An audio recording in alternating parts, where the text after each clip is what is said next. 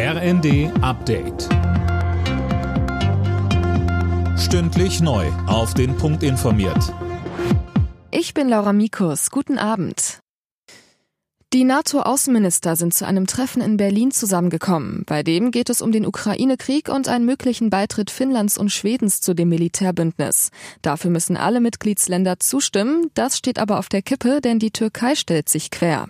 NATO-Generalsekretär Stoltenberg betonte im Vorfeld des Treffens die engen Beziehungen zu den beiden nordischen Ländern und suchte das Gespräch mit der Türkei. Die G7-Staaten wollen gegenüber Russland klare Kante zeigen. Grenzveränderungen, die der Kreml mit militärischer Gewalt erzwingen will, werden sie niemals akzeptieren. Das hat Bundesaußenministerin Baerbock zum Ende des Gipfels in Weißenhäuser Strand an der Ostsee betont. Ukrainische Frauen und Männer haben den russischen Angriff in weiten Teilen ihres Landes gestoppt, so Baerbock. Damit sie aber weiterhin in diesem ungleichen Kampf überhaupt eine Chance haben können, werden wir weiter helfen und zwar mit Waffen, die wir liefern können, mit Hilfsleistungen für die Menschen, mit Finanzhilfen, vor allen Dingen um die Funktionsfähigkeit des ukrainischen Staates weiterhin zu sichern.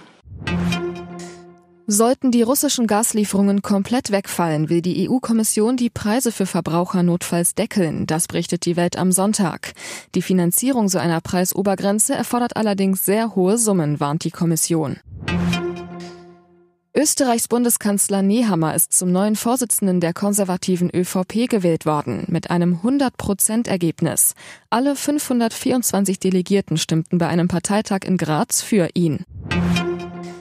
Letzter Spieltag in der Fußball-Bundesliga. Das heißt, die letzten Entscheidungen sind gefallen. Fabian Hoffmann fasst zusammen. Oben wie unten in der Tabelle war nochmal richtig Spannung drin und wir fangen oben an. RB Leipzig hat sich das letzte verbleibende Ticket für die Champions League gesichert. Dafür reichte ein spätes 1 zu 1 in Bielefeld. Auch Union, Freiburg und Köln starten im Europapokal. Bielefeld steigt zusammen mit Fürth direkt ab. Stuttgart konnte auf den allerletzten Drücker noch den Klassenerhalt sichern, dank eines 2 zu 1 gegen Köln. Die Hertha muss in die Relegation, Endstand in Dortmund 1 zu 2 aus Sicht der Berliner. Alle Nachrichten auf rnd.de